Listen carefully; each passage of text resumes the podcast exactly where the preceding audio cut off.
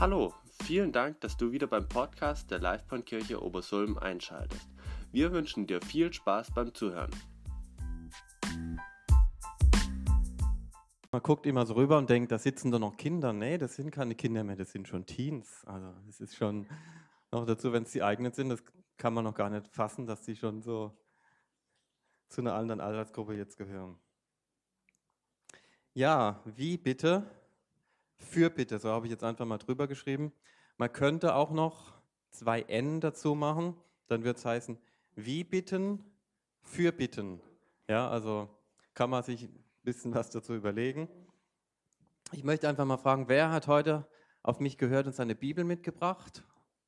Aha, einige.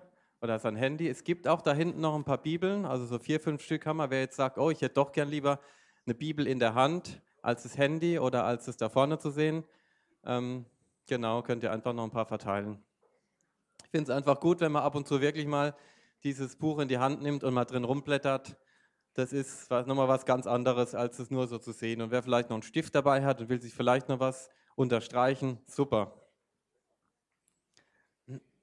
Heute wird es also mehr eine Art Bibelarbeit mit ganz vielen Texten aus dem Alten und aus dem Neuen Testament. Es gibt ja so Liebhaber, die haben mehr das Alte, die anderen mehr das Neue. Heute ist für jeden was dabei sozusagen.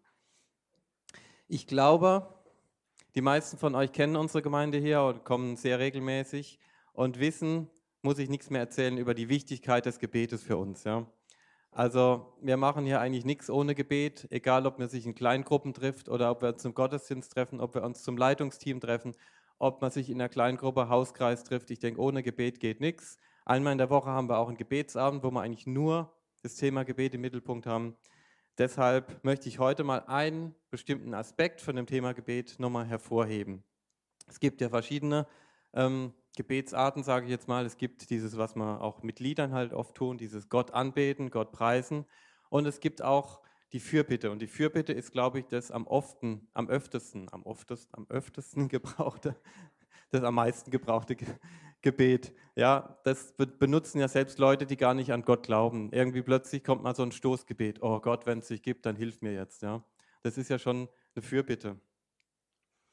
Und der Vater, im Vater unser hat uns, der Vater bzw. Jesus hat uns ja gelehrt, das Gebet gegeben, kompakt und komplett. Da steckt eigentlich alles drin, alle möglichen Arten, wie man beten soll, wie man beten darf. Und natürlich auch die Fürbitte. Und am stärksten kommt die meiner Meinung nach in diesem Satz, unser tägliches Brot gib uns heute vor. Ja? Weil da steckt ganz viel drin. Da geht es natürlich erstmal darum, versorg uns bitte mit Brot, mit Nahrung, mit Grundnahrung. Aber da kann man natürlich noch viel, viel mehr auch reinstecken. Was, da geht es ja nicht nur um das Brot, sondern um alles eigentlich, was man braucht. Bittet mal Gott da. Brot ist ja auch so ein Begriff, der auch sehr geistlich ist. Ja, da geht es ja auch um geistliche Nahrung, ähm, um alles Mögliche bitten wir Gott. Und in diesem einen Wort, unser tägliches Brot gib uns heute, sagen wir eigentlich, Gott, bitte versorge uns, wir brauchen es einfach. Das kann man weit auffächern. Aber interessant finde ich da noch, um das noch dazu zu fügen, hier steht nicht, mein täglich Brot gib mir heute. Hier steht, unser täglich Brot gib uns heute. Also das Fürbittegebet, das zeigt uns, glaube ich, Jesus da schon ganz klar. Da geht es nicht nur um uns, dass ich für mich bitte, sondern da geht es immer auch, dass ich auch für andere Menschen bitte. Da werden wir heute noch drauf zurückkommen. Und dann möchte ich noch einen Aspekt zum Thema Fürbitte sagen. Den hatten wir, ich glaube, vor zwei Wochen im Gebetsabend. Hat die, die Heidi uns einen ganz tollen Impuls gebracht, der mich sehr berührt hat und hat sich einfach das Wort mal angeguckt. Fürbitte. Wir beten für etwas und das heißt Fürbitte und nicht gegen Bitte. Ja, weil manchmal kommt man vielleicht in Versuchung, gegen etwas zu beten, ja, statt für etwas zu beten. Aber ich glaube, wenn man sich Jesu Gebete anguckt oder auch Paulus Gebete, von denen es ja viele in der Bibel gibt, da wird eigentlich immer für etwas gebetet und nicht gegen etwas. Ich will es euch einfach mal ein Beispiel deutlich machen. Wir sind irgendwo in der Finsternis. Das kann man jetzt auch menschlich sehen, physikalisch sehen oder auch geistlich gesehen. Irgendwo ist man in der Finsternis. Und was macht man jetzt als Christ? Man betet, man betet, ja. Man kann jetzt sagen, oh, ich möchte gegen diese Finsternis beten, lass diese Finsternis verschwinden und so weiter. Ja, das wäre eine Art zu beten. Man kann aber auch einfach überlegen, kann sagen, hm, Moment, wie verschwindet denn am besten Finsternis? Zum Beispiel durch Licht, ja. Dann bete ich nicht gegen die Finsternis, sondern für etwas. Ich bete für Licht. Und ja, manchmal kommt man dann ja auch selber auf die Idee, um selber ins Handeln zu kommen. Ich kann ja auch ein Licht sein. Ja, wenn vielleicht gerade nirgendwo ein Licht ist, dann kann ja ich ein Licht sein. Und wenn man so betet, glaube ich, ist es viel effektiver und ja, kann man viel konkreter auch einfach beten und das Problem vielleicht viel schneller gelöst, als wenn man irgendwie so ganz ins Ungewisse gegen etwas betet oder vielleicht noch gegen Menschen betet, ja. Oh, für etwas beten, für bitte. Okay, kurze Einleitung war das. Jetzt lasst uns wirklich mal in die Bibel reinschauen. Was sagt uns die Bibel zum Thema Fürbitte? Da gibt es ganz viele Stellen. Ich habe ein paar rausgesucht. Und wir fangen ziemlich vorne an im Alten Testament. Könnt ihr schon mal aufschlagen. Erste Buch Mose, das Kapitel 20. Während ihr blättert, aufschlagt oder wischt oder klickt, erzähle ich einfach mal ganz kurz, um was es da geht. Da geht es um Abraham und um den König Abimelech. Und das ist die Situation, habt ihr bestimmt schon mal irgendwo gehört oder gelesen, als Abraham und Sarah als Fremdlinge nach Gera gingen. Und Abraham dachte da, boah, hier kennt keiner meinen Gott. Die, werden, die Menschen werden mich vielleicht wegen meiner Frau umbringen. Und da hat er irgendwie Panik bekommen und hat sie, hat Sarah als seine Schwester ausgegeben. Er hat also gelogen, wobei man einschränkend sagen muss, man muss sagen, vorher, im Kapitel vorher, war er in Sodom und hat gesehen, was da abging, wo Ungläubige beisammen sind und hat gesehen, wie Gott dann auch richtet über Sodom und Gomorra. Diesen Ausdruck gibt es ja heute immer noch, gell? Boah, das ist Sodom und Gomorra. Und ich glaube, unter diesem Eindruck ist er dann wieder in so eine ungläubige Stadt gekommen und hat wahrscheinlich gedacht, boah, hier geht es wieder ganz genauso ab, ich muss irgendwie gucken, dass ich mich hier schütze. Lass uns einfach mal in den Text reingehen, also 1. Mose Kapitel 20, gleich die Verse 1 bis 7. Abraham zog südwärts in die Wüste Negev und wohnte eine Zeit lang zwischen Kadesh und Schur. Danach ließ er sich in der Stadt Gera nieder. Dort gab er seine Frau als seine Schwester aus. Abimelech, der König von Gera, fand Gefallen an Sarah und ließ sie in sein Haus holen. In der Nacht erschien Gott Abimelech im Traum und sagte, du musst sterben, denn die Frau, die du dir genommen hast, ist mit einem anderen verheiratet. Abimelech aber hatte noch nicht mit Sarah geschlafen. Er entgegnete, Herr, willst du mich und mein Volk wirklich töten? Wir haben doch nichts Unrechtes getan. Abraham hat zu mir gesagt, sie sei seine Schwester, und sie hat es bestätigt. Also habe ich es nicht anders wissen können. Ich bin unschuldig. Ja, ich weiß, antwortete Gott. Deshalb habe ich dich auch davor zurückgehalten, an mir schuldig zu werden. Ich habe dafür gesorgt, dass du keine Gelegenheit hattest, mit ihr zu schlafen. Und nun gab sie ihren Mann, und nun gib sie ihrem Mann zurück. Er ist ein Prophet, er soll für dich beten, dann wirst du am Leben bleiben. Wenn, sie ihm aber, wenn du sie ihm aber nicht zurückgibst, musst du auf jeden Fall sterben, und alle, die zu dir gehören, werden auch umkommen. Der zentrale Satz da drin, jetzt in dem Be Bezug, steht in Vers 7. Ich habe ihn auch ein bisschen gefettet. Er ist mein Prophet, sagt Gott. Er soll für dich beten, dann wirst du am Leben bleiben. Ich finde es ungeheuerlich, äh, was Gott da macht. Hier wird übrigens auch zum ersten Mal in der Bibel von der Chronologie her das Wort Prophet verwendet, finde ich auch interessant. Also zum ersten Mal sagt Gott, das ist mein Prophet. Und da ging es jetzt wirklich um Leben oder Tod. Der Kerl hat was gemacht, was er nicht hätte machen sollen, auch wenn er ja irgendwie schon unschuldig ist. Ähm, und dann sagt Gott einfach, naja, wenn der für dich betet, dann musst du nicht sterben. Also Fürbitte ist hier der entscheidende Akt, der über Leben oder Tod entscheidet. Ich finde es echt krass. So wollte es Gott, denn so hat er selber es zu Abimelech in diesem Traum gesagt. Also ich nehme da einfach mit, Gott sagt selber, Fürbitte ist etwas sehr Wichtiges. Für Gott ist es eine sehr wichtige Sache, Fürbitte. Sonst hätte er das nicht so in den Raum gestellt und einfach so Abraham in diesem Moment diese Macht gegeben, zu sagen, wenn er für dich betet, dann darfst du weiterleben. Kurz noch die Auflösung in Vers 17 bis 18. Der Spannungsbogen ist da, wird er überleben oder nicht. Dann betete Abraham für Abimelech. Gott, der Herr, erhörte ihn und hob die Strafe wieder auf, die er über das ganze Haus Abimelechs verhängt hatte. Abimelechs Frau und alle seine Sklavinnen waren nämlich unfruchtbar geworden, weil er Abrahams Frau zu sich geholt hatte, aber nun konnten sie wieder Kinder bekommen. Also, Gott hat gesagt, bete für ihn, er hat gebetet, Nicht nur, dass er ihn verschont hat, sondern auch sein ganzes Haus wurde wieder fruchtbar, was vorher zunächst mal nicht der Fall war. Das war unsere erste Bibelstelle. Jetzt gehen wir in das nächste Kapitel, nämlich 2. Mose. Zweites Buch Mose, Kapitel 8. Und da sind wir beim nächsten großen Glaubenhelden, bei Mose. Und zwar sind wir da in der Situation drin, Mose und der Pharao, ihr kennt es, das Volk Israel ist gefangen in, in Ägypten, ist versklavt und Mose ist gekommen in Gottes Auftrag, um sie da rauszuführen. Und jetzt sind wir gerade in dieser Phase, wo es immer wieder Plagen gibt, um dem Pharao klarzumachen, hey, du musst das Volk ziehen lassen. Und da gehen wir jetzt rein ins Kapitel 8, die Verse 1 bis 9. Der Herr sagte zu Mose, Aaron soll seinen Stab über die Flüsse, Kanäle und Sümpfe ausstrecken. Dann werden unzählige Frösche über Ägypten herfallen. Aaron streckte seinen Arm mit dem Stab über die Wasserläufe in Ägypten aus. Da kamen so viele Frösche heraus, dass kein Land, Stück Land mehr zu sehen war. Doch den Zauberern des Königs gelang mit ihrer Magie dasselbe. Auch sie ließen Frösche über Ägypten kommen.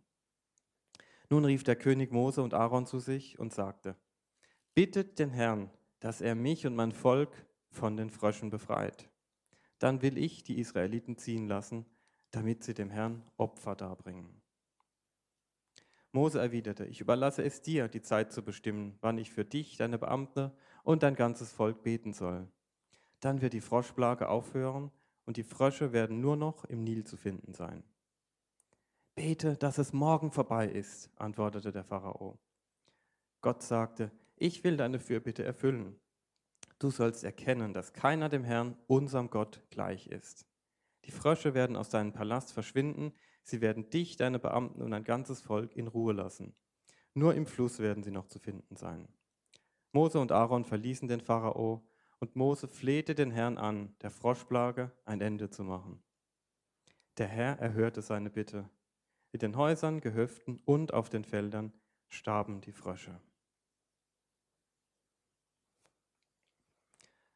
Ich finde es beeindruckend, dass dieser mächtige König, und der Ägypten war damals wirklich mächtig, dieser Pharao war sehr, sehr mächtig, dass er im Laufe dieser Geschichte, und das ist nicht das einzige Mal, dauernd wieder bei diesen Plagen immer wieder kam und sagte, leiste Fürbitte. In anderen, in älteren Übersetzungen heißt, steht es tatsächlich so drin, leiste Fürbitte bei deinem Gott. Und Mose hat es auch immer wieder gemacht und Gott hat tatsächlich dann die Plagen wieder weggenommen. Nur hat es eben einfach noch eine Weile gedauert, bis der König, der Pharao, dann trotzdem nachgelassen hat. Aber ich finde es genial, dass so ein mächtiger Mann erkennen muss, okay, da ist jemand, der ist größer und der ist stärker. Und wenn man den bittet und es sein Wille ist, dann wird sich was ändern. Dritte Stelle im Alten Testament. Jetzt gehen wir schon in den vierten Mose. Kapitel 21, 4. Mose Kapitel 21. Da haben wir es wieder mit Mose zu tun, aber einige Zeit später, als Israel schon befreit ist und schon in der Wüste unterwegs ist. Und diesmal braucht nicht im Pharao die Fürbitte, sondern das eigene Volk, weil das eigene Volk ja sich gegen Gott wendet. Gehen wir da mal rein in die Geschichte. Wir starten im Vers 4. Danach brachen die Israeliten vom Berg Hor auf und zogen zunächst wieder nach Süden in Richtung des Schilfmeers, um das Land Edom zu umgehen. Doch unterwegs verloren sie die Geduld und klagten Gott und Mose an. Warum habt ihr uns aus Ägypten geholt? Damit wir in der Wüste sterben? Es gibt kein Brot, es gibt kein Wasser, nur immer dieses armselige Manna. Das hängt uns zum Hals heraus. Da schickte der Herr ihnen Schlangen, deren Gift wie Feuer brannte. Viele Menschen wurden gebissen und starben. Die Israeliten liefen zu Mose und riefen, wir haben uns schuldig gemacht. Es war falsch, dass wir uns gegen dich und den Herrn aufgelehnt haben. Bitte den Herrn, uns von den Schlangen zu befreien. Da betete Mose für das Volk. Und der Herr antwortete ihm, Mach dir eine Schlange aus Bronze und befestige sie am Ende einer Stange. Dann sagt den Israeliten, jeder, der gebissen wird und sie ansieht, bleibt am Leben. Mose fertigte eine Schlange aus Bronze an und befestigte sie an einer Stange. Nun musste niemand mehr durch das Gift der Schlangen sterben. Wer gebissen wurde und zu der Schlange schaute, war gerettet. Tja, diesmal hat das eigene Volk erwischt. Sie waren ungehorsam, haben Gott angeklagt, bis er gesagt hat, jetzt gibt's Waffe. Und wieder diese, dieser Bitte nach Fürbitte. Bitte bete für uns. Leiste und Fürbitte für uns. Wir haben was falsch gemacht. Wir sind schuldig geworden. Sie haben es immerhin erkannt. Und Mose hat gebetet und Gott hat wieder geantwortet. Diesmal wieder ein bisschen anders, ja, eine ganz andere Methode. Er hat dies, diese eherne Schlange, diese bronzene Schlange hinstellen lassen, um auch nochmal äh, den, den Glauben der Leute zu testen. Okay, schauen die da drauf oder nicht? Und hat dann die gerettet, die daran geglaubt haben. Jetzt gehen wir ins Neue Testament. Ganz weiten Sprung in den zweiten Korintherbrief. Jetzt werden die Textstellen noch ein bisschen kürzer. Diesmal sind es keine Geschichten, sondern ähm, ja, einfach das, was Paulus zum Thema Fürbitte gesagt hat. Also zweiter Korintherbrief, Kapitel, Moment, welches Kapitel haben wir? Genau, Kapitel 1 habe ich mir nicht aufgeschrieben. 10 bis 11. Das ist der Anfang vom Brief und es, die Briefe von Paulus sind ja oft relativ gleich, dass er erstmal so Großworte spricht und immer so ein bisschen erzählt, wie ist gerade so meine Lage oder was habe ich für euch, für diese Gemeinde, an die er das schreibt, auf dem Herzen. Und da hat er einfach erzählt, wie es ihnen so gegangen ist. Und da sagt er in Vers 10, und tatsächlich hat Gott uns vor dem sicheren Tod gerettet und wird es auch in Zukunft tun. Er hat also was erlebt, was Starkes erlebt, wo er Bewahrung erfahren hat. Wir setzen unser Vertrauen auf ihn er wird uns immer wieder aus Todesgefahr befreien. Dazu tragen auch eure Gebete für uns bei. Und so werden wir nicht nur und so werden nicht nur wir, sondern viele Gott dafür danken, dass er uns gnädig ist und uns bewahrt hat. Er betont also, dass da Fürbitte stattgefunden hat, dass er wahrscheinlich auch den Leuten gesagt hat, hey, bitte betet für mich. Und er merkt, ich habe das gespürt. Wir haben gespürt, dass Gott uns beschützt hat, weil auch ihr für uns gebetet habt. Und das betont er hier ganz arg. Dazu tragen eure Gebete, auch eure Gebete für uns bei. Und er weiß, das sind nicht die einzigen, die für ihn gebetet haben, sondern auch noch andere Gemeinden. Und jetzt gehen wir gleich in den Epheserbrief. Das ist heute wirklich eine Bibelarbeit. Hat seid ihr ordentlich am Blättern. Epheserbrief, auch gleich ins erste Kapitel. Und das ist so eine schöne Stelle, weil wir da mal quasi live miterleben können, wie Paulus, mit welchen Worten Paulus für die Epheser gebetet hat. Für Bittengebet, was er sich so von, den, von Gott für die erwünscht. Und das finde ich einfach so auch eine schöne Vorlage, wie wir vielleicht auch für andere Menschen beten können. Also Kapitel 1 Epheser 15 bis 19. Das ist auch der Grund, warum ich mich so sehr über euch freue seitdem ich von eurem Glauben an den Herrn Jesus und von eurer Liebe zu allen Christen erfahren habe, höre ich nicht auf, Gott dafür zu danken. Jedes Mal, wenn ich bete, denke ich auch an euch. Ihn, den Gott unseres Herrn Jesus Christus, den Vater, dem alle Herrlichkeit gehört, bitte ich darum, euch durch seinen Geist Weisheit und Einblick zu geben, sodass ihr ihn und seinen Plan immer besser erkennt. Eröffne euch die Augen, damit ihr seht, wozu ihr berufen seid, worauf ihr hoffen könnt und welches unvorstellbar reiche Erbe auf alle wartet, die zu Gott gehören. Ihr sollt erfahren, mit welcher unermesslich großen Kraft Gott in uns, den Glaubenden, wirkt. So betet Gott, so betet Paulus zu Gott für diese Gemeinde in Ephesus. Finde ich, ja, finde ich einfach eine ganz tolle Sache zu sehen, wie man für Menschen beten kann. Und das war ja wahrscheinlich nur ein Teil von dem, wie er für sie gebetet hat. Also Gott, äh, Paulus, Entschuldigung, Paulus ist ein toller Fürbitter und er hat immer wieder für diese Gemeinden, die er ja selber gegründet oder mitgegründet hat, immer wieder gebetet. Immer wieder gebetet.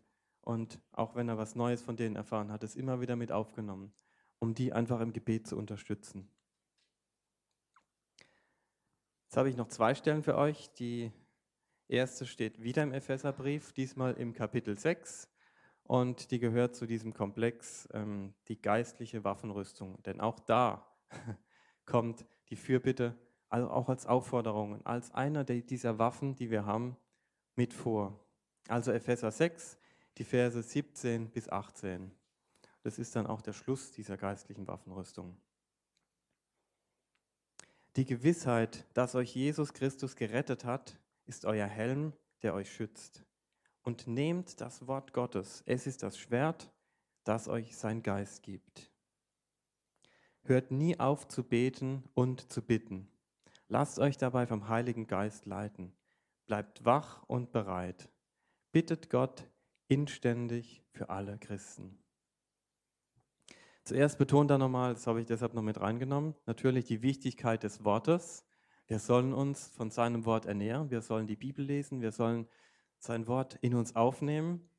Das ist das Schwert. Das ist das Schwert, das er uns gegeben hat zum Angreifen.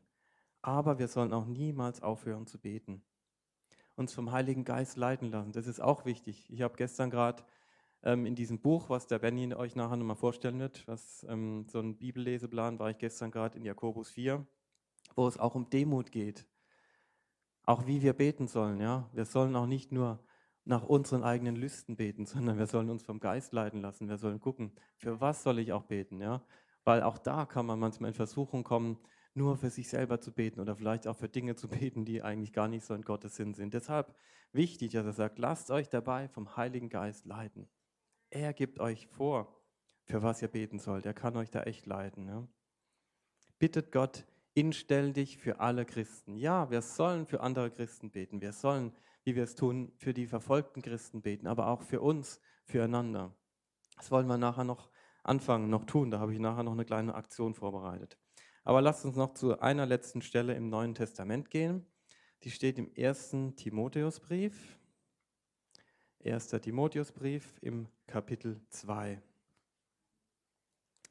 Eine ganz berühmte Stelle, haben wir hier, glaube ich, auch schon öfter zitiert und auch im Gebetsabend kommt die immer mal wieder vor, dass wir uns sagen, hey, ganz wichtig, für das zu beten.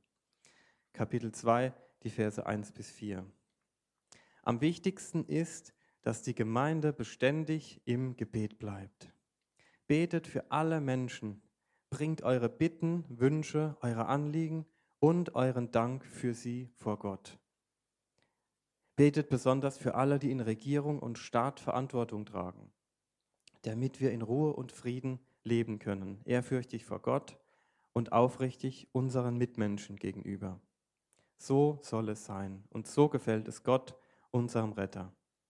Denn er will, dass alle Menschen gerettet werden und seine Wahrheit erkennen.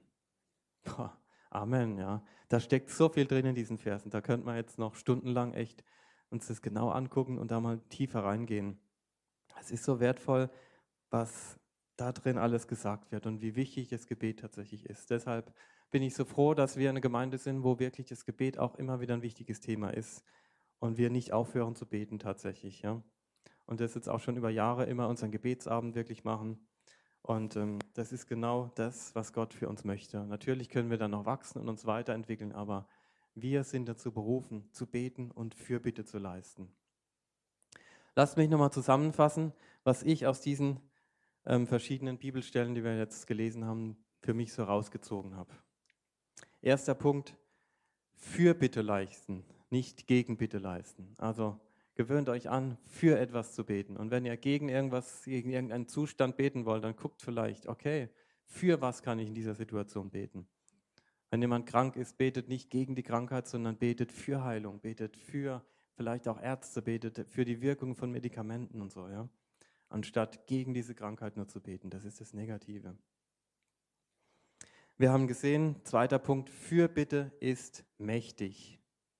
Gott selbst hat Abraham zum Beispiel, was wir gesehen haben, zum Fürsprecher und Fürbitter von diesem König gemacht.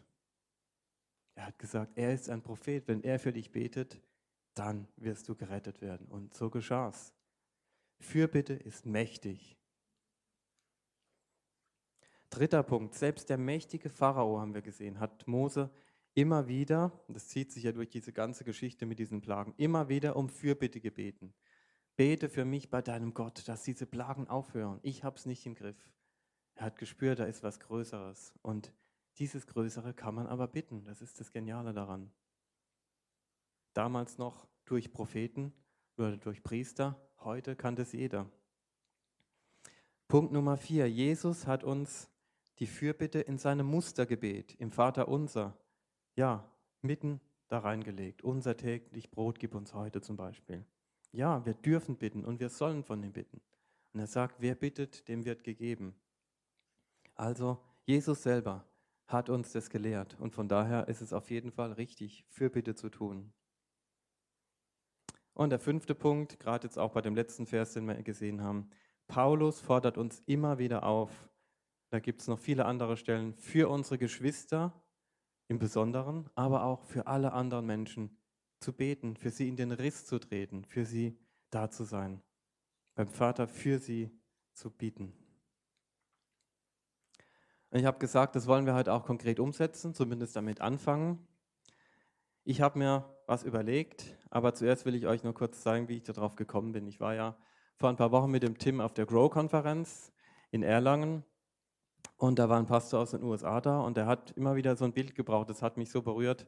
Der hat immer vom Gebetsteppich gesprochen für seine Gemeinde. Also die haben in ihrer Gemeinde tatsächlich so ein System, wo es sichergestellt ist, dass für jeden Menschen gebetet wird. In jeder Kleingruppe gibt es immer die Aufgabe, jeden Tag für den und den zu beten. Der Leiter betet für die, die Leute aus einer Kleingruppe beten für den Leiter und so weiter.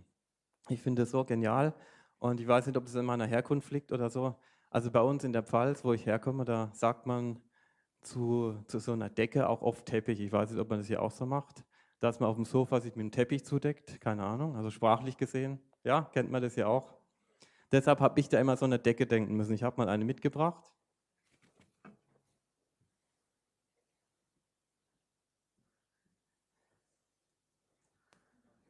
So eine ganz besondere, die habe ich meiner Frau letztes Jahr zu Weihnachten geschenkt, weil sie gesagt hat, so auf dem Sofa abends.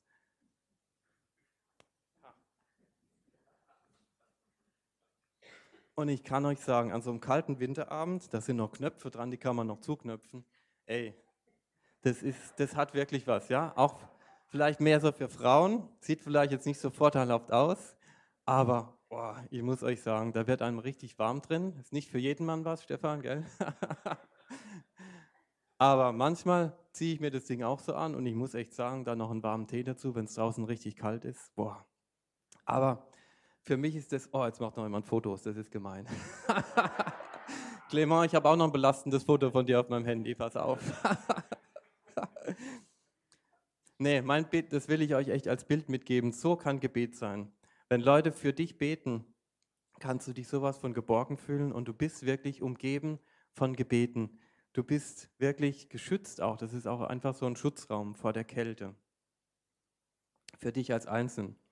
Für uns als Gemeinde oder vielleicht auch für die Männer, die jetzt nicht so sehr auf sowas stehen, habe ich mir noch ein anderes Bild überlegt. Es gibt ja hier ein paar Fußballfans unter uns, oder? Wer ist Fußballfan? Wer war schon mal im Fußballstadion?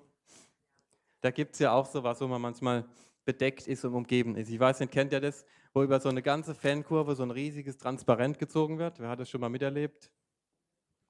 Gibt es beim VfB etwa nicht hier? Also ich habe das echt schon mal miterlebt. Und da stehen da echt so ein paar tausend Leute und über ihnen ist dieses Transparent, wo dann draufsteht, ole, ole, VfB oder was auch immer. Und äh, das ist auch so ein Bild. Wir sind plötzlich alle unter einer Decke und alle sind umgeben und alle sind da geschützt und alle sind sich irgendwie eins und alle stehen für eins da. Ja, wir stehen jetzt hier zu unserem Fußballverein und das zeigen wir hier auch. Das ist für mich auch so ein Bild. Und ich habe echt jetzt auf dem Herzen, dass es wichtig ist für eine Gemeinde, dass für jeden hier in der Gemeinde gebetet wird und zwar täglich, dass regelmäßig gebetet ist und dass es auch jeder weiß, dass man sich darauf verlassen kann dass für einen gebetet wird. Und deshalb hatte ich einfach die Idee, das wollen wir jetzt, will ich euch einfach jetzt anbieten, eine Gebetspatenschaft zu beginnen. Und zwar, dass sich zwei Leute hier in der Gemeinde einfach finden, jetzt so ganz spontan, ich glaube, das kriegen wir hin, und sagen, hey, ich möchte mit dir für, sagen wir mal, drei Wochen eine Gebetspatenschaft eingehen. Und ich habe dazu einen Zettel mitgebracht, die ihr dann gleich ausgeteilt bekommt. Genau, Benny ist schon dabei und da steht drauf Gebetspatenschaft und da sind immer so zwei nebeneinander. Die sind zwar jetzt schon zerschnitten, aber das sind zwei Menschen, die sich die Hände geben, hat der Tim ganz toll umgesetzt. Und ähm, das wird jetzt eben zerschnitten, aber zwei Leute, die füreinander da sind. Und das ist sozusagen eine Art, um die, um die Sache festzumachen, eine Verpflichtung. Da steht drauf, ich verpflichte mich hiermit für die nächsten, könnt ihr selber eintragen, Wochen, täglich für den Namen eures Gebetspartners zu beten und regelmäßig bei ihr oder ihm nachzufragen, wie es geht und welche spezifischen, speziellen Anliegen er oder sie hat. Und dann könnt ihr unten den Namen und die Kontaktdaten eintragen, wenn ihr die noch nicht habt. Und einfach da unten Datum hinschreiben und es unterschreiben und sagen, ey, ich will das jetzt ausprobieren, für drei Wochen mal wirklich täglich für diese Person zu beten. Und immer mal wieder nachzufragen, hey, was gibt's Neues bei dir? Denn wie wäre das, wenn du wüsstest, dass jeden Tag irgendeine Person an dich denkt und für dich betet? Also ich finde, das fühlt sich super an. Und wenn man das selbst dann auch für andere tut, dann ist es was, was auf Augenhöhe ist. Und jetzt gebe ich euch einfach so fünf Minuten Zeit, jemanden zu finden. Ihr dürft ruhig aufstehen, ein bisschen mobile Kirche machen, auf jemanden zugehen. Muss ja nicht euer Sitznachbar sein. Das wirklich ausfüllen und euch das wirklich vorzunehmen und zu überlegen, okay, wie lange wollen wir das machen? Wollen wir das mal für drei Wochen probieren? oder wie es aussieht. Und danach mache ich ja noch einen Abschluss. So, haben wir uns gefunden. Wer, falls jetzt doch jemand ist, der noch keinen hat und trotzdem machen will, den Tim gibt es ja auch noch. Der ist jetzt gerade im Teenkreis. Der kann auch nachher auf den Tim noch zugehen. Der macht dann natürlich auch gerne mit. Okay, ich hoffe, ihr habt eine Lösung gefunden, wie lange ihr das ausprobieren wollt und euch vielleicht überlegt, wann am Tag wollt ihr das einbauen, damit ihr das nicht vergisst. Ich zum Beispiel bete gerne auf dem Weg zur Stadtbahn morgens. Da habe ich eine Viertelstunde Zeit und da werde ich jetzt jeden Tag für den Clement beten und der Clement wird für mich beten, während er zur Arbeit fährt. Also cool. Eine super Sache. Ich habe jetzt extra gesagt, so drei bis vier Wochen. Das ist ein gutes Datum, denn können wir ein bisschen leise sein. ist immer die Gefahr, wenn man so Kleingruppen macht. Ich habe so gesagt, so drei bis vier Wochen, denn in drei bis vier Wochen wollen wir wieder was machen, was wir letztes Jahr schon gemacht haben. Letztes Jahr hatten wir eine Gebetswoche veranstaltet und diesmal veranstalten wir Gebetswochen. diesmal haben wir uns vorgenommen, das Ganze wirklich 14 Tage durchzuziehen. Wir starten allerdings sonntags, Sonntag der 5. Das Coole ist, der 6. ist gleich noch ein Feiertag und an Sonntagen und Feiertagen haben wir ja gesagt, machen wir das nicht um 6, sondern wahrscheinlich um neun. Oder vielleicht gibt es auch noch die Möglichkeit, wenn ein paar Leute sagen, hey, wir wollen da wieder ein Frühstück machen, wie wir das letztes Jahr auch mal hatten. Wenn wir da sagen, wir haben Frühstücken auch noch zusammen, dann kann man vielleicht von der Zeit her nochmal gucken, wie das besser passt, dass man dann bis zum Gottesdienst auch fertig ist und alles wieder weggeräumt hat. Ja, und ansonsten unter der Woche, 6 Uhr, eine Stunde lang beten. Und ähm, wer da noch nicht dabei war, und vielleicht jetzt, wir haben ja Leute, die beten gerne, beten, beten gerne laut, andere beten eigentlich jetzt mehr, oder sind es gar nicht so gewohnt, laut zu beten und denken vielleicht, hm, kann ich überhaupt hingehen? Ja, du kannst hingehen. Also wir haben das letztes Jahr so gemacht und denke ich, werden das dieses Jahr auch wieder so machen, dass du einen großen Teil dieser Zeit auch für dich alleine im Gebet hast. Und dann gibt es natürlich auch eine Zeit, wo wir noch zusammen beten, aber da ist ja auch jetzt niemand gezwungen, niemand muss da jetzt auch laut beten. Ja, man kann ja auch selber in sich selber beten oder einfach dabei sitzen, den anderen zuhören. Aber ein großer Teil dieser Zeit ist auch Anbetung, also Lobpreismusik und eben auch das Gebet für sich selbst. Wir werden jeden Tag wieder ein anderes Thema haben, wobei das wird sich dann wieder ein bisschen wiederholen. Und ich bin ganz froh, dass der Tim sich bereit erklärt hat, das dieses Mal zu organisieren. Ähm, der hat auch schon einen Plan drin, wo man auch sich eintragen kann weil wir immer auch so mit einem kleinen Impuls starten. Und es muss jetzt keine ausgefeilte Predigt oder sonst was sein, sondern einfach so zwei, drei Gedanken, die man vielleicht zu diesem Thema hat oder vielleicht auch einfach nur eine Bibelstelle am Anfang vorzulesen, um ins Thema reinzukommen. Wir werden das noch näher bekannt geben, aber ich wollte es einfach schon mal sagen, dass es stattfindet. Und wenn wir es dahin, bis dahin schaffen, mal das, was wir jetzt heute als Idee hatten, diese Gebetspatenschaft mal zu machen. Und da bin ich mal gespannt, was daraus wird, ob wir es wirklich schaffen, dass hier so eine schöne Gebetsdecke entsteht, wo wirklich jeder auch weiß, für mich wird gebetet. Und zum Schluss will ich jetzt auch einfach noch beten. Vater im Himmel, ich danke dir für diese Möglichkeit, die du uns gegeben hast, dass wir direkt zu dir kommen dürfen, dass wir direkt zu dir beten dürfen. Ich danke dir für das Privileg, dass wir auch für andere Menschen beten dürfen und danke dir für alles, was du uns in deinem Wort über das Thema Gebet lehrst und uns immer noch weiter zeigen möchtest, Vater. Ich bitte dich, dass aus dieser Aktion ja wirklich was sehr Gesundes und was sehr Gutes für diese Gemeinde wird. Dass jeder Einzelne auch einfach spüren kann, ja, da ist jemand, mindestens eine Person, die jeden Tag an mich denkt und für mich betet und ab und zu mal nachfragt, wie es mir geht oder für was die Person für mich beten kann. Ich danke dir, dass du diese Gebete erhörst, dass du diese Gebete segnest und ja, dass du einfach dran bist, mit uns dran bist und wir dann wirklich dich erleben können, Vater. Ich danke dir für diesen Tag und für diesen Gottesdienst und für uns als Gemeinschaft. Amen.